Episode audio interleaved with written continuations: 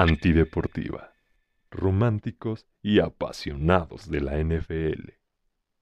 Hola, hola, ¿cómo están románticos y apasionados de la NFL? Buenos días, buenas tardes, buenas noches a la hora que nos escuchen o nos vean. Mi nombre es Tony Ramiro y saludo con mucho gusto a mis queridos amigos en esta mesa virtual. ¿Cómo estás, mi querido Fredo? Saluda a tus románticos. Con el gusto de siempre saludarlos y de esta excelente charla amena, como siempre. Les mando un fuerte abrazo, amigos. ¿Qué hay de ti, mi querido Pepe? Saluda a tus apasionados de la NFL. Yo estoy incómodo porque el dictador Marco me ha obligado a utilizar audífonos alámbricos para que no se escuche el eco de mi voz. Este, y todo por culpa de Fredo, porque él es el que no maneja la tecnología. No fue mi culpa, fue culpa de ese güey. Y yo soy el que está aquí pagando las consecuencias. el cavernícola. Este ¿Eh? cavernícola de, pues, de, tu servilleta posible que yo resulte eh, justo por pecador, güey. Pero bueno, hablando de Fredo y de que siempre tiene la culpa de todo. Nuestro querido Fredo nos mandó dos temas para hablar esta semana, amigos. Mi querido Marco. No sé qué opines de los temas de, del buen Fredo. O sea, luego sí se mama, güey. Manda las mejores duplas de receptores, güey. O sea, digo, güey, todo el mundo va a decir llamar Chase y, y este, ¿y cómo se llama? Y, o sea, ¿de qué me hablas, güey? ¿no? O sea, hay que hacer algo divertido. Por ello, dentro del comité de revisión de temas propuestos por el señor Fredo, encontramos dos muy interesantes, mi querido Marco, para hablar hoy, esta noche, eh, para nuestros tres amigos que nos escuchan en Conducta Antideportiva, y es el primero de ellos.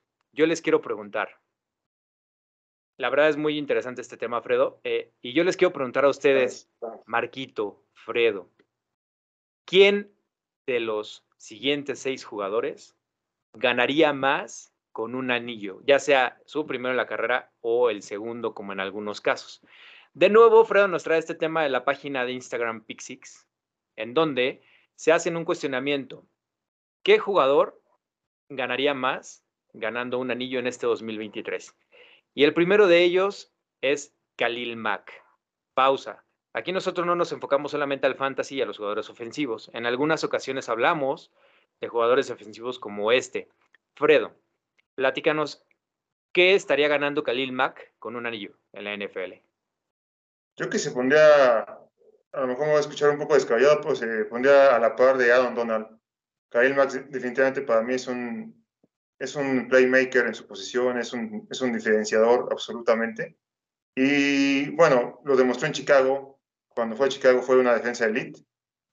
Eh, entonces siento que Khalil Mack, con un anillo, definitivamente se ponía en la conversación de Adam Donald. Así, o sea, digo, es mi análisis al respecto. Creo que el tipo, como te venía comentando, cuando fue al norte con los eh, Osos de Chicago, incluso tuvieron una temporada muy interesante, que terminaron 12-4. Eh, fue la temporada que Cody Parker falló el gol de campo contra Filadelfia y ya los Osos ya no pudieron hacer nada más, ¿no? Ahí se quedaron, pero definitivamente Khalil Mack ese año fue, fue el estandarte de ese equipo. Entonces, ganar un anillo para Khalil Mack es ser abandonado, así de fácil. Marco, ¿qué opinas de esto? Yo la verdad, y perdón que me meta en, en, el análisis, ahora estamos aquí para debatir. Khalil Mack creo que no tiene ningún jugador defensivo del año, ¿no? Entonces, en ese sentido, yo me pregunto, ¿por qué Khalil Mack se convertiría en un Aaron Donald y no Nick Bosa?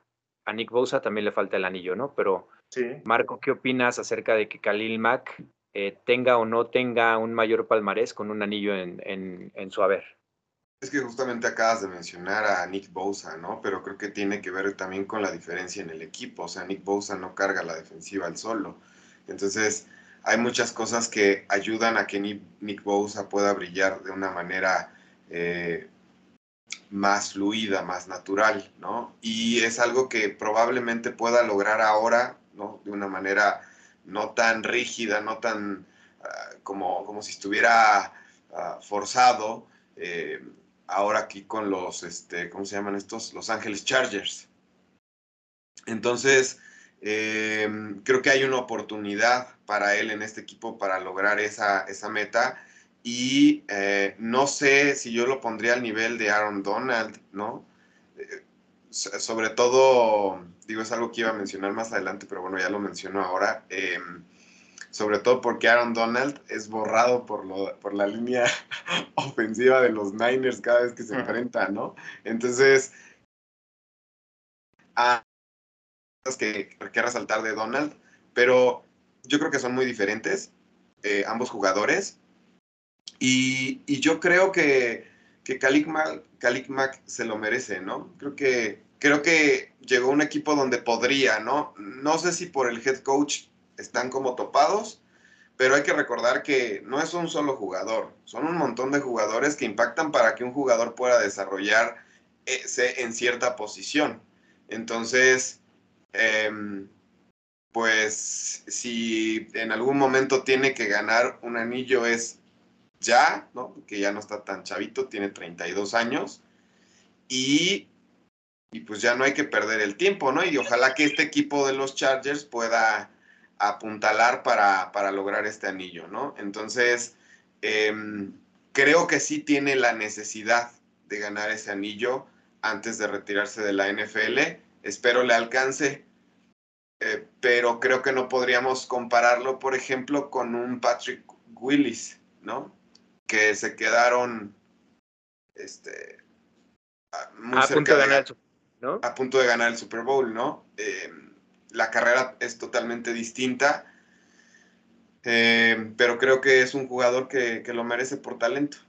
Junto con eh, Patrick Willis, junto con Navarro Bowman, ¿te acuerdas? junto con Navarro Bowman, ajá. Que, y hay otros grandes linebackers que, han, se han quedado sin, sin esta presea, por ejemplo, eh, Luke Quickly de, las Panteras, ¿no? Claro.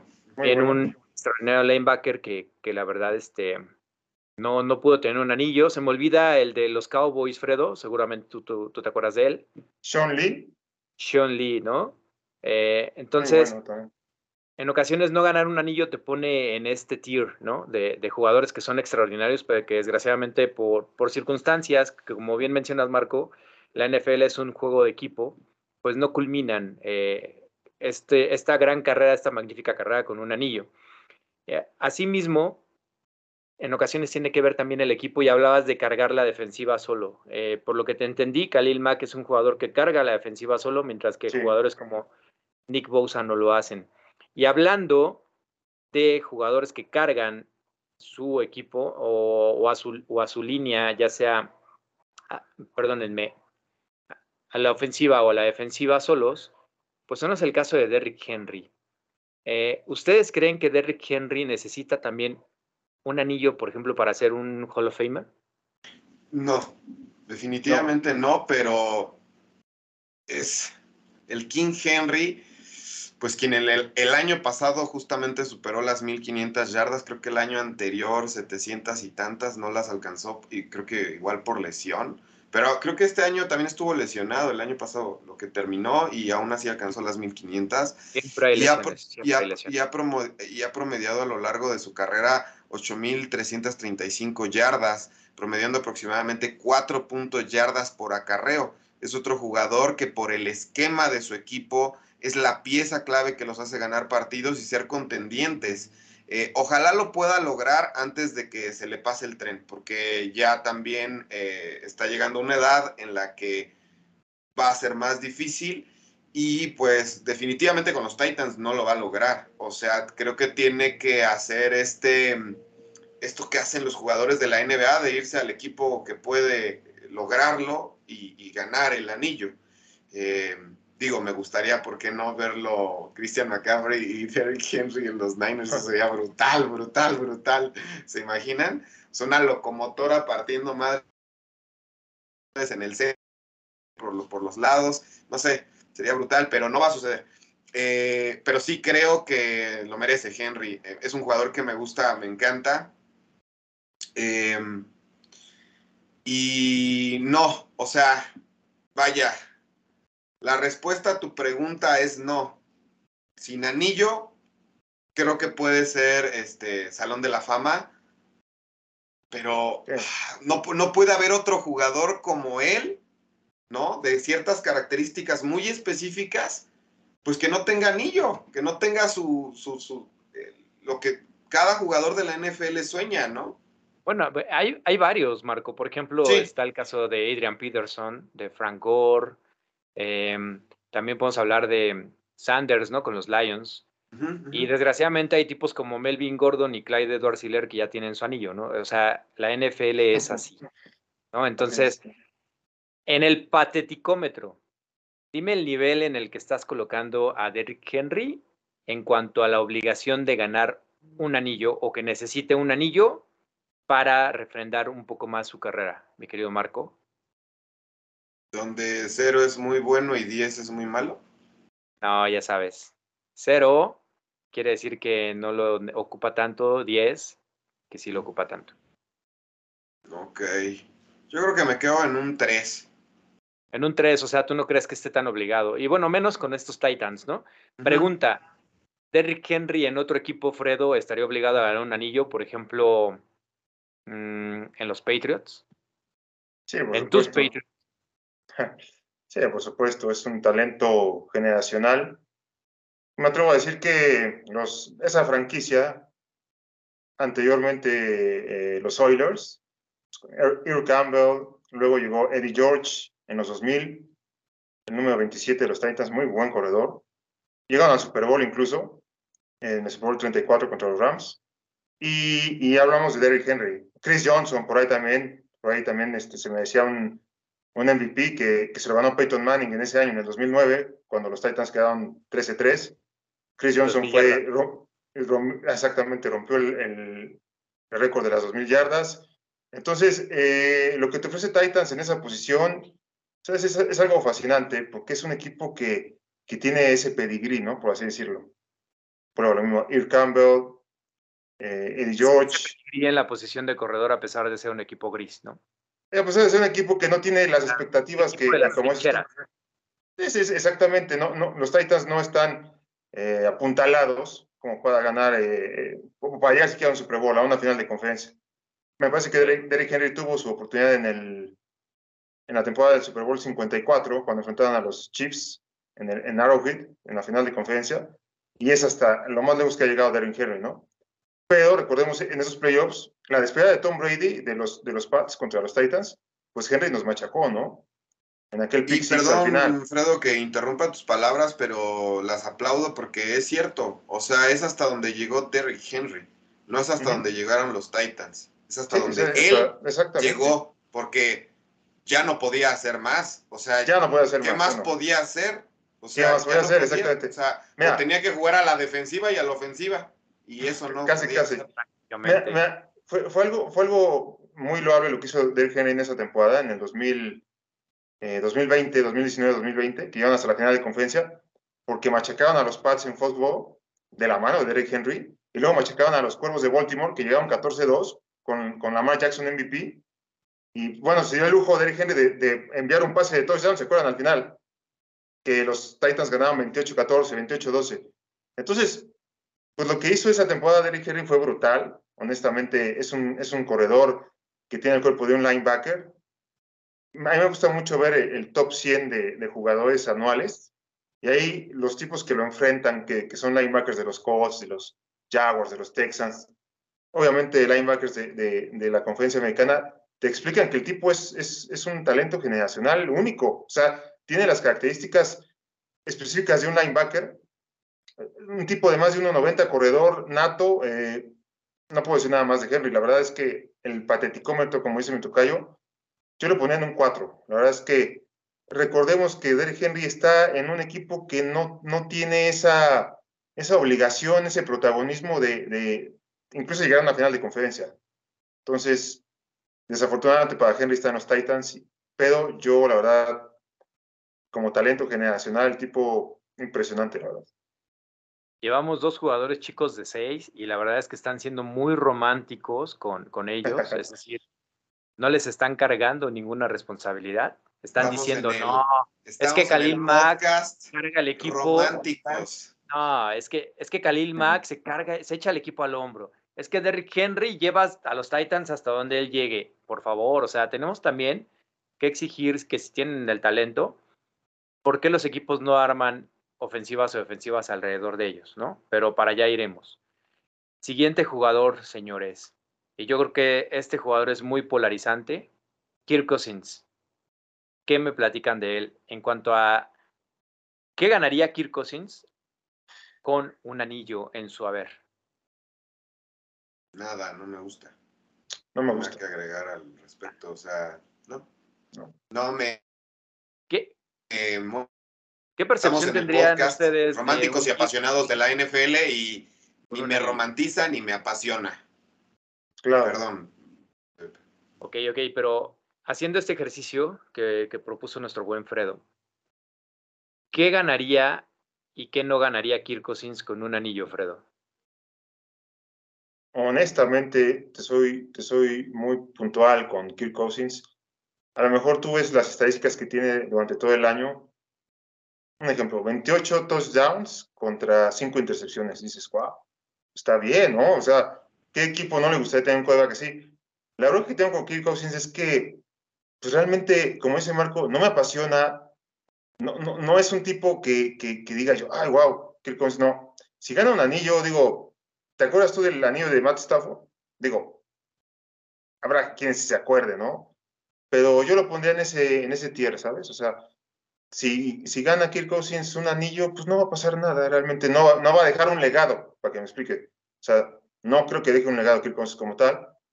Digo, tiene números, El único legado que va a dejar mi querido Fredo es en el fantasy fútbol, que por lo menos te estabiliza la posición y, y pues ya, y te puedes ir con él hasta el final de la temporada ahí ganando tus puntitos. me- re- realmente, realmente, yo siempre se, se lo he dicho a mi tocayo y a, y a los, mis amigos de la NFL, para mí Kirk Cousins se me hace un Ryan Tannehill, o sea, de la, de la NFC, o sea, sí, o sea, realmente números buenos durante toda la campaña, lo que tú me digas, pero ya en un momento cero, en un momento álgido de la temporada, pues ahí ya no se ve, ya no se ven esos, no se reflejan esos números.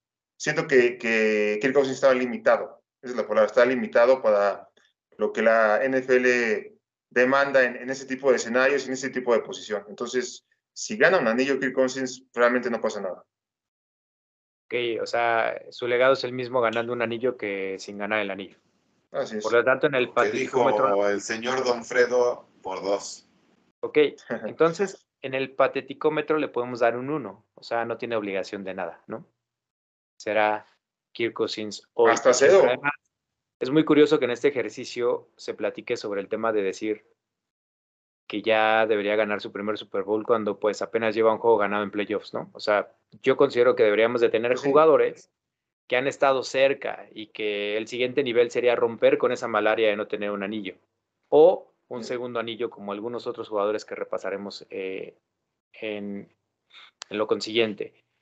Jared Goff, último de los jugadores propuestos por la página Pick en donde no tiene anillo, pero a diferencia de Kirk Cousins, Jared Goff ya se quedó en un Super Bowl, ¿no?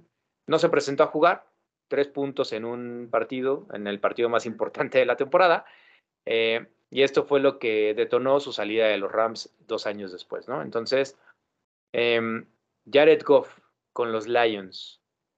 ¿Qué gana Jared Goff consiguiendo un anillo de Super Bowl, chicos? Redimirse de ese 3, ¿qué fue? ¿3-13? Ahora sí, tres. Ujú. O sea, es eso. Creo que, pues creo que le haría bien a su carrera y a su estabilidad emocional. La verdad, y digo, con la ofensiva que tiene en los Lions, pues luce bien. No es un coreback que a mí me guste, no es un coreback que me atrape. Solamente me atrapó en esa temporada en donde la ofensiva estaba de locura. Creo que fue cuando el partido cancelado en México. Eh, esa temporada fue una locura para Pat Mahomes y Jared Goff. Eh, pero en realidad, diría este Pepe Segarra, no tiene ese, ten- ese ven acá, ese tenme acá. Ese, no, no, No, no, no, el, no. el Benamí, güey, el Benamí. Hasta lo que tú quieras. No, no lo tiene, güey. O sea, no, no te atrapa, güey. ¿no? No. Entonces, pero creo que para él, o sea, a lo mejor nosotros como fans dices, "Eh, está bien, si lo gana, si no lo gana, da igual. Pero creo que para él, pues es como redimirse de esa situación que pasó en Rams y este y pues eh, brillar porque lo hace muy bien con los Lions. O sea, es algo que, que me, que me gusta mucho. Me gusta esa ofensiva. En ocasiones son las percepciones que se, que se pierden, ¿no? Por ejemplo, les pregunto a ustedes, ¿quién está más obligado de ganar un, un anillo? Obligado. ¿Jared Goff o Josh Allen? Josh Allen. Ah, por supuesto, Josh Allen. Pero Eh, en Josh Allen, yo te puedo decir que, em, que por un millón de circunstancias, pues no se ha podido, no se ha podido lograr, ¿no? Algunas justifi- justificables y unas, em, pues ni cómo ayudarle al vato, ¿no? O sea, a veces se pone la soga al cuello. Pero creo que también, pues hay que echarle también la culpa al head coach. Las decisiones que toma, es, es Arriesgarlo. Decir, arriesgarlo de más. Ujú. Y a veces volteamos a ver al coreback y nos centramos en Josh Allen. Y él es el culpable, ¿no?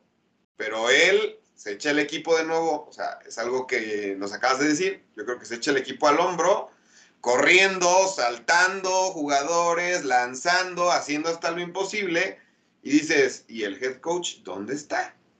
¿Dónde está para tomar la decisión de decir, me parece, hago un juego terrestre sólido que nos ayude a bajar el tiempo, que es algo que hemos venido platicando y pidiendo desde hace mucho, y es algo que a Josh Allen le va a funcionar, le va a ayudar. Te, te la voy a dejar votando, Tener una defensiva, tener una defensiva que pueda con los Chiefs o con los Bengals. Te la voy a dejar votando. ¿Quién de los dos fue primera selección global? Este, Jared Goff, ¿no? Y entonces, ¿por qué el obligado es Josh Allen? Pues porque... Acabas de usar O con sea- Jared Goff la palabra redimirse, ¿no? Entonces, Sí, sí, sí. tú Pero ya te, di mi- ya te di mis razones. Mis razones están en que a mí Jared Goff no me causa nada. Por eso creo que es Josh Allen, porque ha estado ahí igual y no más, no da el brinco, ¿no? Por ejemplo, Y si algo que le ayudó no muchísimo a nada, Jared Goff fue la ofensiva en la que estaba. El Jared Goff no te causa nada y aparte fue primera selección global, entonces para mí es el obligado. Bueno, Porque con un anillo puede ser que te cause algo y, re- y se redima de esa primera selección global que fue, ¿no? Está bien. Mientras que Josh Allen, por ejemplo, siempre va a ser el llamerito, ¿no? Pero sí te causa algo, te gusta ver a los Bills, ¿no? claro. Entonces, Pues quise poner me esta... gustaba, güey, pero ya no tanto. Ya no. ok. Russell Wilson tocayo. Vámonos con los jugadores, dos de ellos que tienen ya un anillo, pero que nuestros compañeros, nuestros amigos de Pick Six mencionan que necesitan ganar un segundo anillo. ¿Para qué, Fredo? ¿Para qué Russell Wilson necesita ganar un segundo anillo? Para cimentar su legado, pero no tanto Russell Wilson. No tanto. Yo no me atrevería a decir cimentar su legado, no. Russell ¿Para que Wilson nos también. de la ley Onofum o para qué? Para que nos olvidemos de esa intercepción en la zona roja de Malcolm Butler. O sea, si lo gana, posiblemente, posiblemente se matice un poco, sea un paliativo para lo que pasó en el Super Bowl 49 de Russell Wilson, ¿no? Que digo, fue, fue una jugada que mandó Pete Carroll, el corona ofensivo de los Seahawks, como tú quieras. Pero al final, pues va a quedar en, en, en, en la historia esa intercepción que fue, que fue de Russell Wilson, ¿no? Para ganar un Super Bowl, para, para ser bicampeón de la NFL en ese momento. Eh, si gana otro anillo, me parece que, tiene los ingredientes, ¿eh? Ojo, tiene buena defensa Denver. Eh, llega un buen head coach. Sean Payton, digan lo que quieran, se me hace un buen head coach. Se me hace mucho mejor que Staley de los Chargers, por ejemplo, que me parece un... Si pones, a, si pones, por ejemplo, me voy a salir un poco del tema, si pones a, a Sean Payton en los Chargers, puta, olvídalo. Creo, creo en Justin Herbert. Creía firmemente en Justin Herbert. En este caso, bueno, llegó, llega un- una dupla muy interesante a Denver de anillo.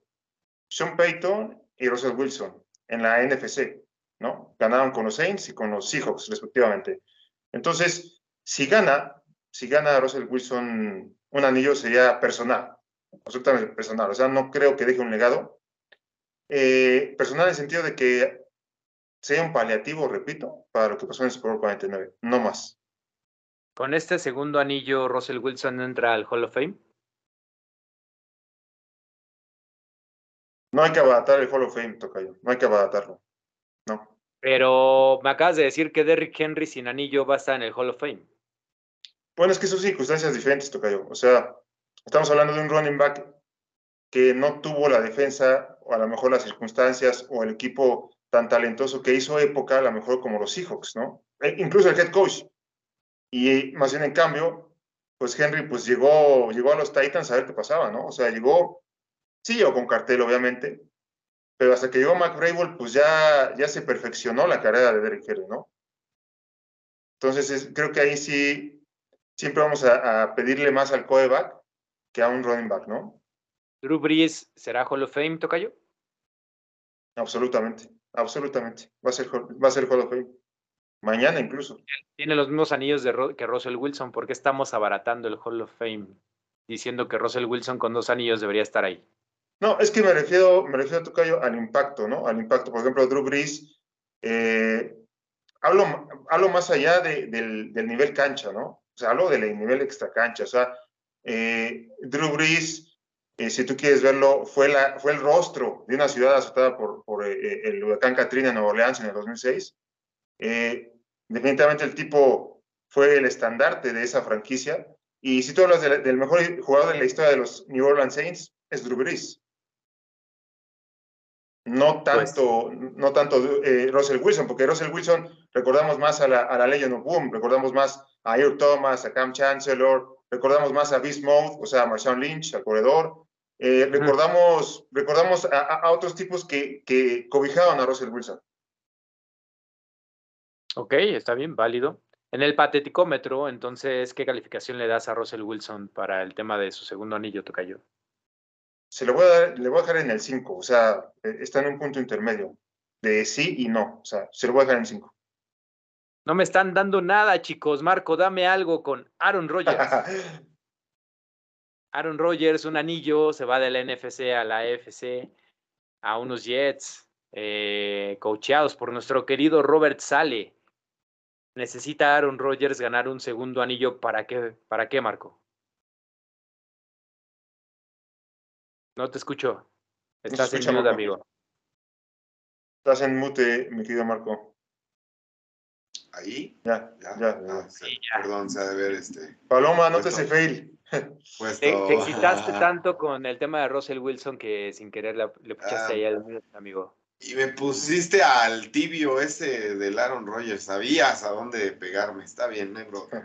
Em, ¿Qué te digo? Mira, este, pues este señor con un anillo va a entrar al Salón de la Fama.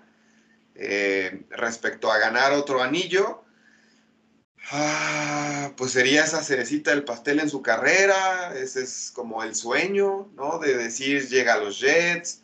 La verdad, para mí, un equipazo, digo, con lo que hicieron la temporada pasada, sin corebacks y, y rotando y rotando y rotando hasta donde llegaron, pues con este tipo deberían llegar más lejos.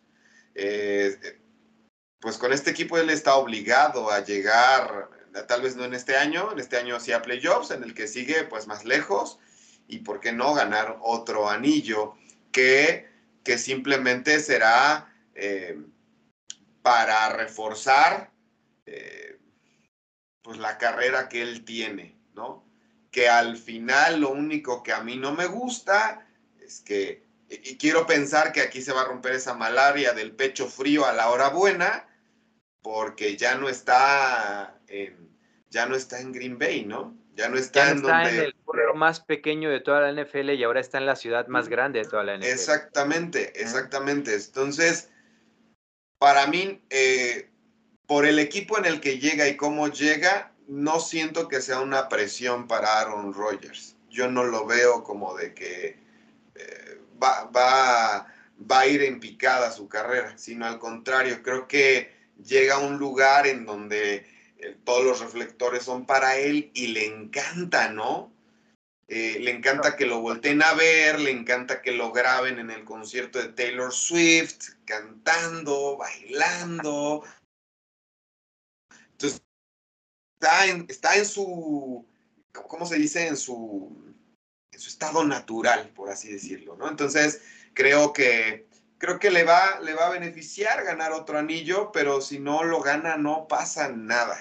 No pasa nada, simplemente estoy hablando bien de un tipo eh, que no me cae bien por pecho frío y porque no, no, no me late como su, su, su vibra y su vida, pero si hablamos de la cuestión deporte, pues, y aparte que es el amado de Don Fredo y también tuyo, muy este, en la intimidad, este Pepe Aguilera.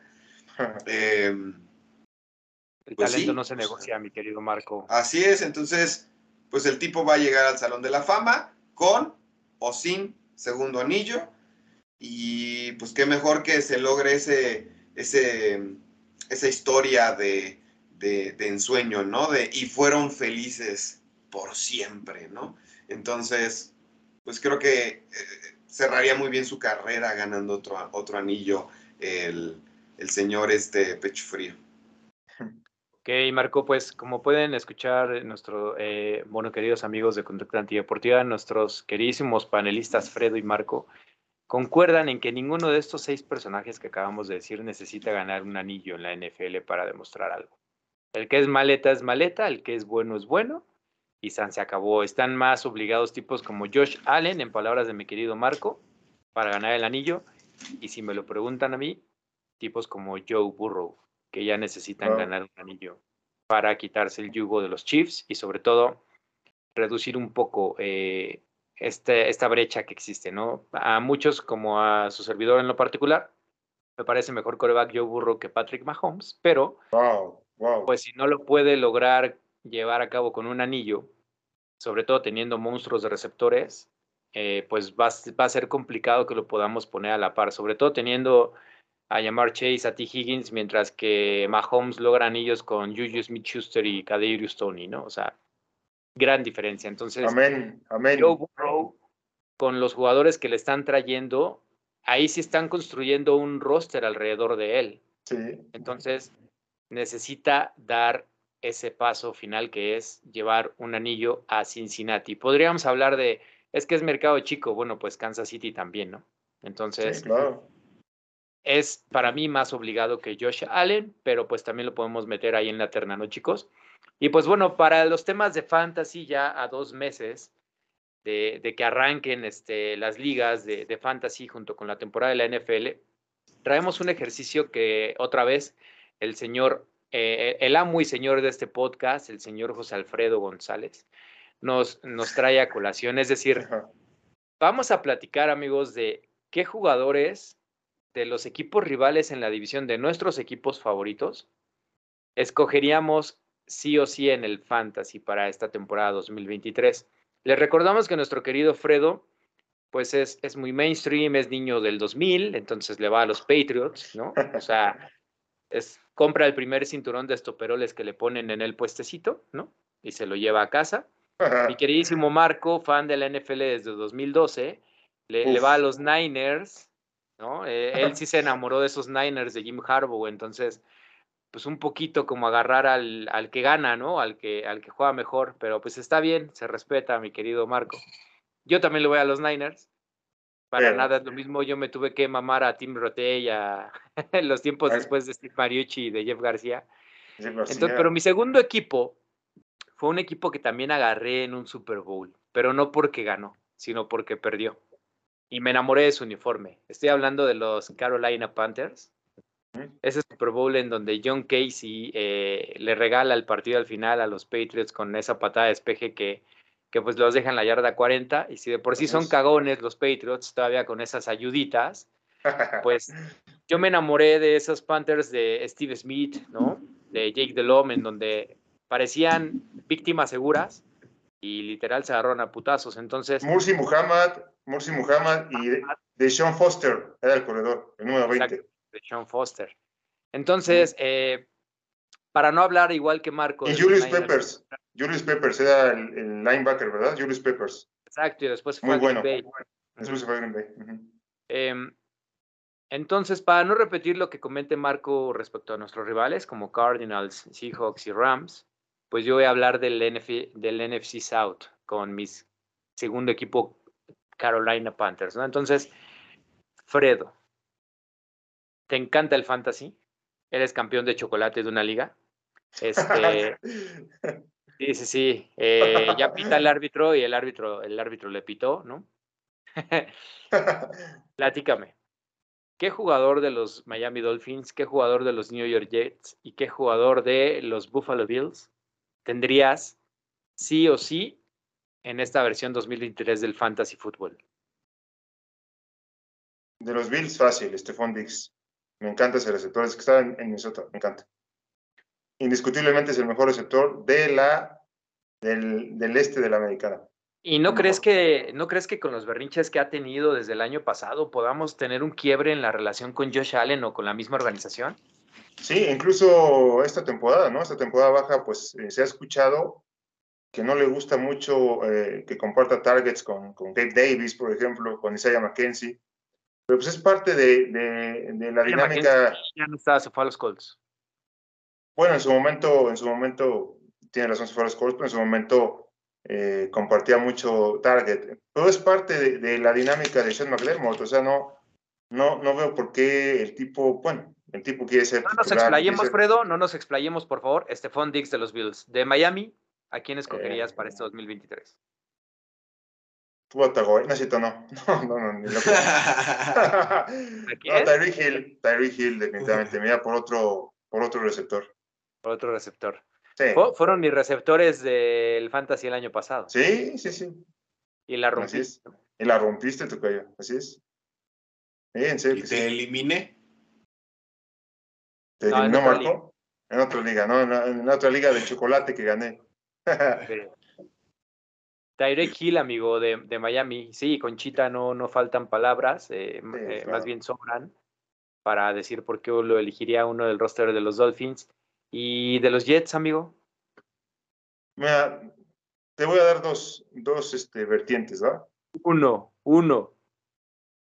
Dos, o sea, hagan una excepción de la regla nada más. vez, ¿Ven, cómo el, ¿Ven cómo el podcast es de Fredo, chicos? Él nos dijo un jugador y ahora cuando él habla, se tiene que respetar la decisión del comisionado de que son dos. Muy bien, Fredo. ¿Cuáles son esos dos jugadores? En la, vida, en la vida real, en el impacto real, en el emparrillado, como dicen los mamucos, Aaron Rodgers.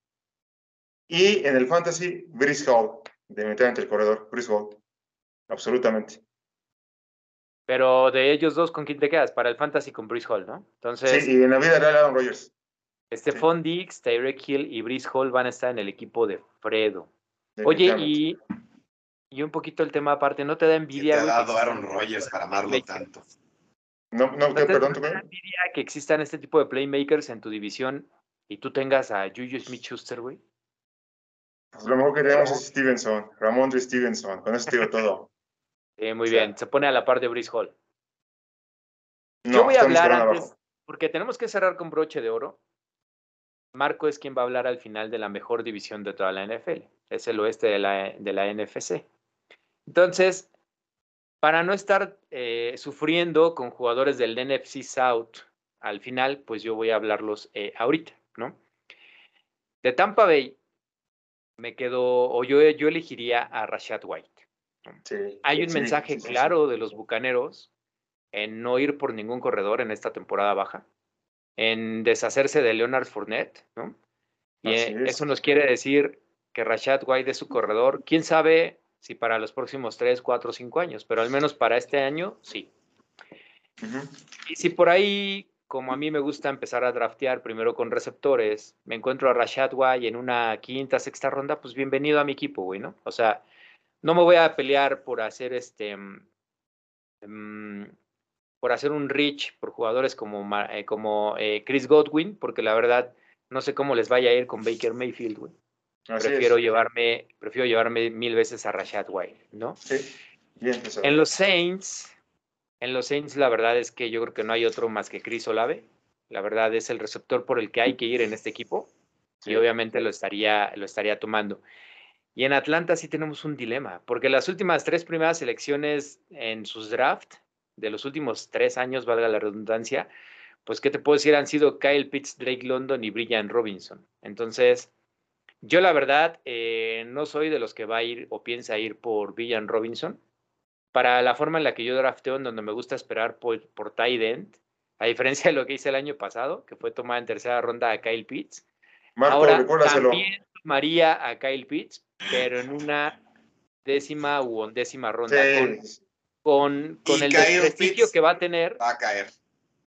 Sí, y con el desprestigio que va a tener Kyle Pitts, me va a llegar regaladísimo. Entonces, yo tomé la decisión un poquito más por la forma en la que me gusta draftear a mí, es decir, yo no quiero gastar una ronda de, una primera ronda o segunda ronda en un tight end, que al final posiblemente no va a ser el diferencial, porque si alguien agarra a Kelsey, cualquier otro tight end respecto a la ronda 2 que lo tomes con la ronda 11, pues la diferencia van a ser 10 puntos en la temporada. Entonces, no vale la pena desperdiciar una, una segunda ronda en tomar a un, no sé, em, Mark Andrews o una tercera ronda en un TJ Hawkinson y prefiero tomar en la undécima a Kyle Pitts, que con el desprestigio que, va a traer, pues me va a caer. Y al final, no me puede ir peor que el año pasado Kyle Pitts.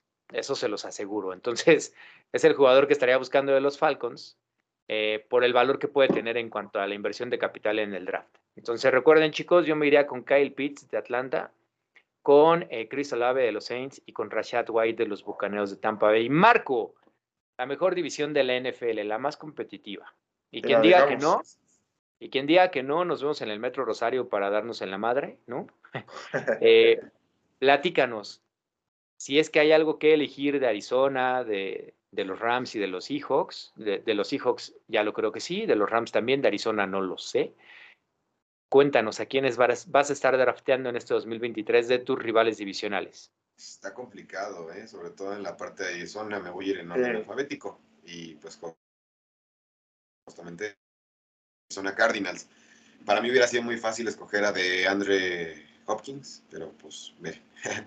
Entonces pensé, dije, bueno, ¿quién? ¿Quién? ¿Quién? Si no está él.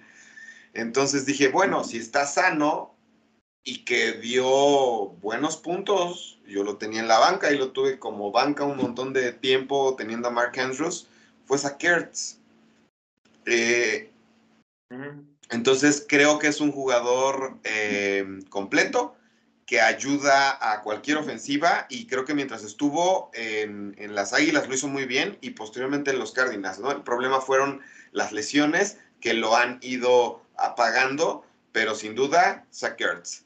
En la parte de los Ángeles Rams, pues, pues es que no hay otro, mi chavo, Cooper Cup, nada más igual, pues la salud, ¿no? Creo que es un, un receptor de impacto inmediato entonces, pues con todo. Entonces, reiteramos por Arizona Cardinals, el Tyrant eh, y creo que pues va a caer. Yo creo que va a caer, incluso hasta ahí igual me llega, como la vez pasada, que me llegó solito. Ni lo pedí y ya dije, bueno, pues ya está aquí, vamos a seleccionarlo. Cooper Cup, yo pensaría que va a caer, espero que caiga un poco por las lesiones, espero, pero lo veo difícil yo creo que se va a ir alto aún así, porque pues, la gente va a seguir creyendo en él.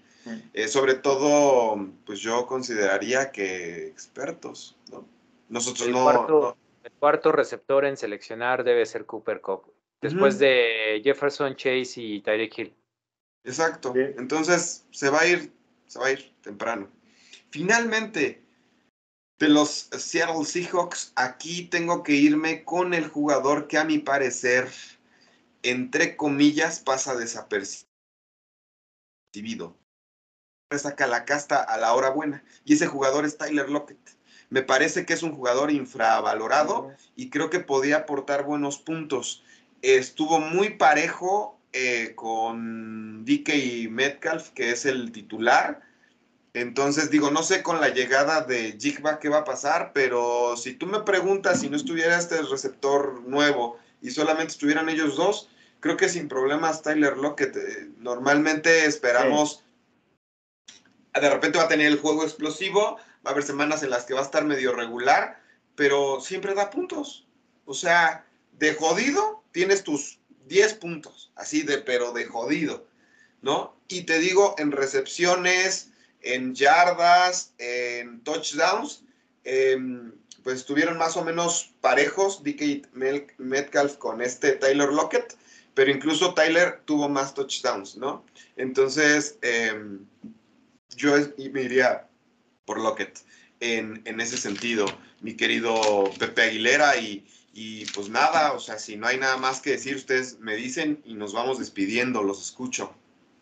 Con más, con más valor fantasy, incluso Tyler Lockett, ¿no? Porque lo puedes tomar en una octava ronda, novena ronda. Sin broncas, sin broncas. Por Kate Metcalf tendrías que invertir una cuarta posiblemente, dependiendo de la estrategia de, de draft que utilices.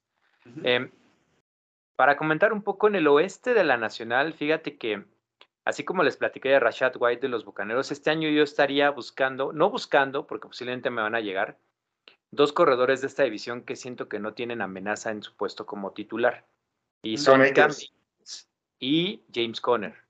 Entonces, si tú utilizas una estrategia en donde entre tus tres primeras rondas estés yendo por wide receivers, eh, te pueden caer corredores de este estilo, ¿no? Rashad White, James Conner, J.K. Dobbins, por ahí. Eh, Yo creo que también puede caer eh, el de los Seahawks, ¿no?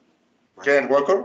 Kenneth Walker. Sí, eh, pero, pero fíjate que Kenneth Walker tiene la amenaza de un pick de tercera ronda en el draft, ¿no? Que es este. Ah, este, ¿cómo se llama? Tiene un apellido medio raro, ¿no? Sí. ¿Eh? Sí, sí, sí. Ah, Zach Charbonnet. Zach Charbonnet. Pero, por ejemplo, James Conner no tiene esa amenaza, Cam Makers no tiene esa amenaza, Rashad White no tiene esa amenaza, J.K. Incluso Mattison, Mattison te puede llegar también tarde, ¿no? Mattison puede llegar tarde. Entonces, son esta nebulosa de corredores eh, de un Tier 2, Tier 3 incluso, que te pueden terminar armando muy bien eh, tu draft de fantasy. Imagínate que en tus dos primeras rondas utilizas tu pick en sobre todo si, por ejemplo, mi, mi queridísimo Fredo, que es campeón de chocolate en esta liga, él va a tener el pick 1.12 y el 2.1, seguiditos. Imagínate que le caigan por ahí AJ Brown y CD Lamp y los tome como sus receptores titulares. en tercera ronda y cuarta ronda posiblemente haga, ocupe un TJ Hawkinson y un coreback en su cuarta ronda. Y en quinta y sexta te caigan Rashad White y J.K. Dobbins, yo creo que estás bastante bien cubierto, ¿no? Entonces, a veces el fantasy hay que analizarlo también por el valor de la inversión que tú haces en, en, tus rondas de draft. Y, pues bueno, creo que al menos yo este ejercicio traté de hacerlo de ese modo. No me quise ir como por, ah, Villan Robinson. No, no, no. O sea, a ver, yo no he visto ningún snap de Villan Robinson. De mí no vas a estar hablando. lo siento, Fredo, lo siento. Pero bueno, eh, no hay más, chicos. Marco, ¿dónde nos pueden seguir nuestro, nuestra bandita de conducta antideportiva? Ah, que se despida mi querido Fredo, por favor, no seas ahí así con yo, yo nada más les Quiere hablar de Villan Robinson. No, no, no. Me pone, me pone a pensar lo que se te cayó. ¿Dónde quedan los Austin Eckler, los McCaffrey, los Nick Chubb, los Robinson? ¿Dónde los pondrías, Tocayo? A mí en lo personal no me gusta draftear alto running backs, eh, porque para muchos gurús dicen que es la posición más importante por, por la carencia que existe, pero justamente esta carencia a mí me hace pensar en que prefiero draftear primero a las posiciones más estables. ¿Cuántos partidos se perdió Stephon Dix el año pasado? ¿Y cuántos se perdió Jonathan Taylor? Claro. ¿Cuántos partidos se perdió Justin Jefferson el año pasado? Ni uno. ¿Cuántos partidos se perdió Derrick Henry?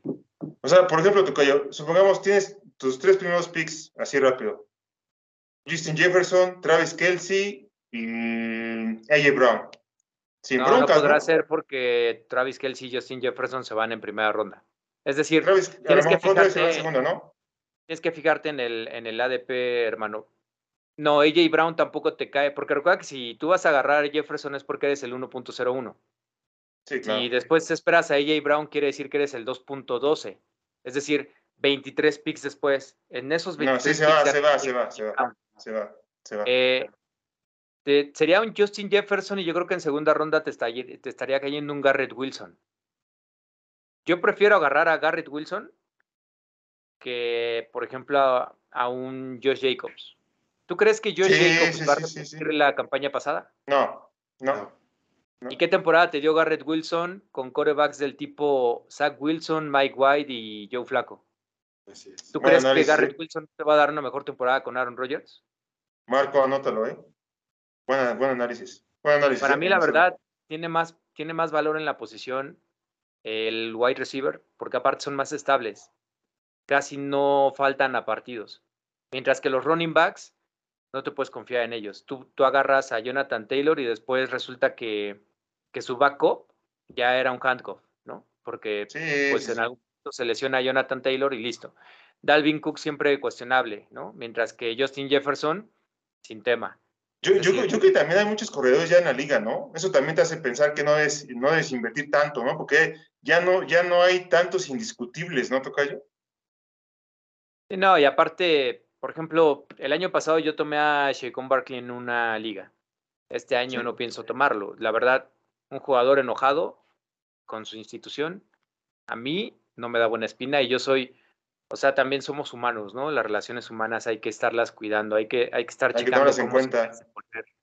Por ejemplo, el performance que dio el año pasado Josh Jacobs, pues fue para buscar una extensión de contrato. Así es.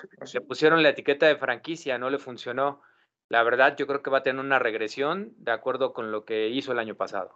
¿Jugarías, con Davante y Sidila? Sin broncas, ¿no? Davante Adams y Sidila.